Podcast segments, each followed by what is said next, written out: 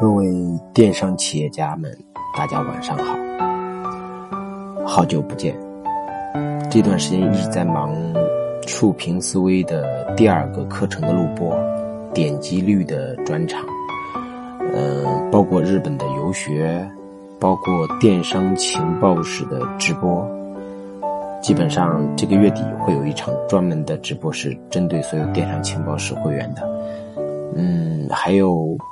最近在写一本书，所以说特别特别的忙，于是就没有给大家录语音。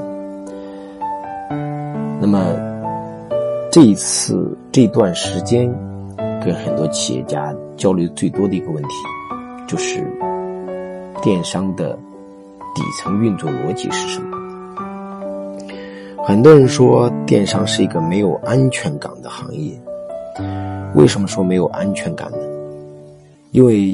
这个平台任何一个规则的调整、政策的改变，都可能对一个店铺造成致命的打击。况且这个平台每年它都会进行规则的调试，所以这就是为什么很多卖家每年都要去关注规则发生什么变化。所以说，这个行业不管做多大。如果你在这个平台里面不按照它的规则进行执行，你发现你你就很难活得很好。它的规则的调整可以直接将一个 top 卖家打得粉碎。所谓要把电商做好，就要知己知彼。那么我们就要了解这个平台的运作逻辑。那么今天的主题我们就定位叫平台的性格是什么？我们到底了不了解这个平台？这个平台它的运作逻辑到底是怎么进行展开的？我们经常跟很多电商老板聊天的时候，探讨一个问题：一个电商企业想做得起来、做得好。到底什么才是最至关重要的一个要素？是老板聪不聪明吗？努不努力吗？或者说产品供应链是否强大？或者说运营是否厉害？到底哪一个才是最关键的因素？结果我们讨论来讨论去，发现都不是。如果说一个电商企业做得好，靠的是老板的勤奋和聪明与否，那么其实这个平台就是不公平的，因为有些人他是不聪明的，他也不勤奋。但是在我们周边，往往看到很勤奋的老板未必能做得好，不勤奋的也做得很好。那是靠运营吗？我们需要找一个特别特别厉害的运营，就能把电商做好吗？如果运营好坏是电商做得起来和做不起来的核心要素，那么这个平台就没有存在的价值，因为你只需要找一个特别厉害、特别牛的运营，就可以拯救你的电商企业。也就是说，你愿意花很大的精力、很多的股份、很高的薪水，请一个牛运营，就解决所有问题了。但事实上不是这样子的，做得好的并不一定都是运营很厉害的，那些运营不厉害也能做得好，他的老板不努力也能做得好，他的团队甚至不完善也能做得好，很多有工厂有供应链团队很强大，甚至有线下连锁门店的企业，在电商这个平台上搞不过一个夫妻档，搞不过一个小小的贸易商。所以很多时候，我们发现这些都不是最关键的因素。那么，到底什么才是？每当探讨到这里的时候，我就会问一些企业家一个问题：我说，假如啊，你是马云，或者说你是这个平台规则的制定者，你会允许什么样的店铺和什么样的产品？做起来。如果你把这个问题想清楚了，也许你的电商会做得非常非常的顺，你会发现你很轻松。那么这个平台它有一套完善的运作逻辑，这个平台的性格就是由这一套运作逻辑来进行生成的。现在淘宝天猫的卖家整体加起来比较活跃的有六百八十多万。那么在这六百多万个卖家里面，全网统计出来的宝贝数量差不多有八千万。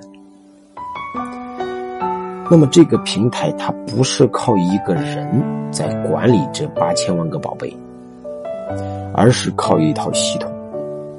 那么这套系统的性格是什么？凭什么这八千万个宝贝里面，这个能够成为爆款，这个成为不了？这个能做起来，这个做不起来？它是靠什么？来管理这一套东西的。如果我们能够知己知彼的了解这个东西，你就更能够清楚的了解电商的走向。你以后再也不用去关注未来的电商平台的变化是什么，因为你把它看得很清楚。这个平台基本上是由三个步骤来进行运作的。第一个叫市场驱动，是由市场来驱动这个平台的整体趋势，然后由这个平台的制定人给根据市场的驱动变化来敲定它的规则和权重，然后设置成一套系统，这套系统根据这些权重来自动的。判断哪类店铺能做起来，或者哪类做不起来，应该给哪一类宝贝展现，而不给另外一类宝贝展现。那么在这个过程之中，肯定是有一些偏差的，所以会第三步就是人为纠偏，而这个平台是反反复复的在走这三步，叫市场驱动系统。自动识别，然后人为纠偏。就像最开始马云做这个淘宝天猫的平台，当时他是既缺客户也缺商家，所以说要想把这个平台做起来，马云能够找到这个平台的核心要素。就是让我们的平台具有竞争力，相对于线下来讲，我们的物种更加丰富，我们的价格更加便宜。所以他的第一步是牺牲大量的商家价格，把所有的价格全部调到比线下的实体经济更低。而为什么商家愿意这么做呢？因为电商的有一个很大的点跟线下不同。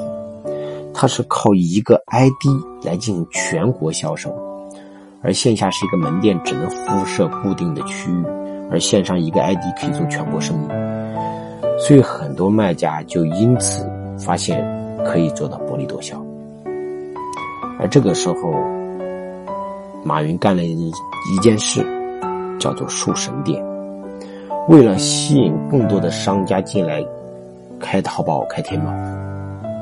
为了扭转很多人对电商的不屑与看不起，他就在每一个类目人为的设定了一些神殿。为什么说叫人为的设定？就是这个平台里面，它会让少部分卖家获得巨大的流量，然后给每一个类目树一个神殿。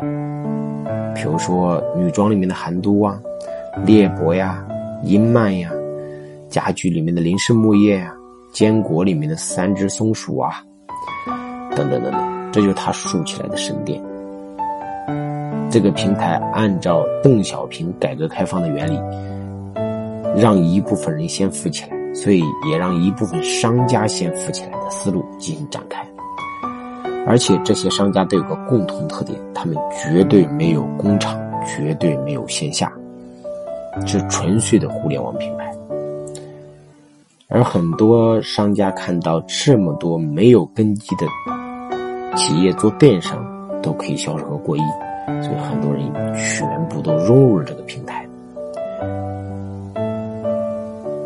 当更多的商家融入进来，就要按照这个平台的原则来进行展开，就是价格低。所以当时平台设定的驱动规则就是低价跑量，销量为王。所以说，打一个爆款，只怕只要一个爆款做起来，你的整个店铺都能火起来。最开始的平台是这样子。后来，随着越来越多的商家进驻，越来越多的客户进来，这个时候，平台逐渐成熟，并且做到了全行业第一。而这个时候，这个平台发现，平台最需要的不是卖家，卖家进来的越多，越恶性竞争，就有一些卖家赚不到钱，就开始埋怨平台。而平台最需要的是客户，所以说什么样的商家是比较优质的商家，能够筛选出来是最重要的。所以说平台做了一次大方向的调整，就是我们当时都知道的叫小而美的规则调整，希望更多的卖家开始转型。他在规则上做了很多的尝试。但是，你以为改变商家的竞争模式就是这么容易吗？这不容易的。所以平台设置了小而美之后，你发现很多卖家还是很难转型。于是后来小而美这个政策也慢慢的开始再一次的被其他的概念所进行取代，又重新回到了。大销量的状态，这也是一次回光返照，但是终归还是不能以销量为王的。所以这个平台也是根据市场的驱动来做人为规则的调整，最后系统根据权证来进行做测试，然后再人为的纠偏，就是这样一个循环过程。所以说，平台它本身是被市场所驱动的。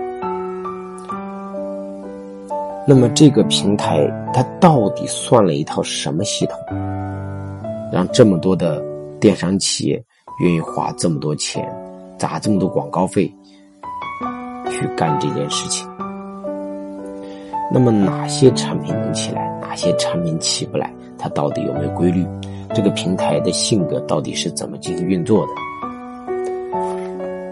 我希望今天的语音，大家先做个思考。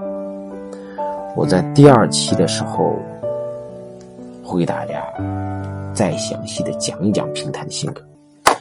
今天主要是希望能够大家有一个想法，你要开始思考平台在干什么，最后反过来思考自己在干什么。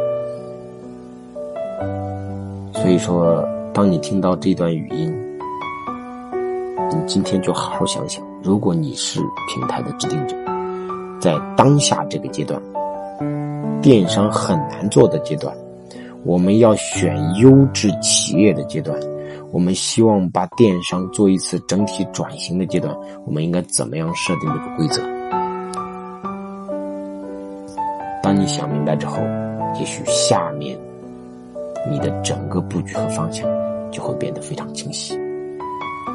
那么，我们给大家一段时间进行思考，大家可以把你的想法写到这个评论的下面，然后参与讨论。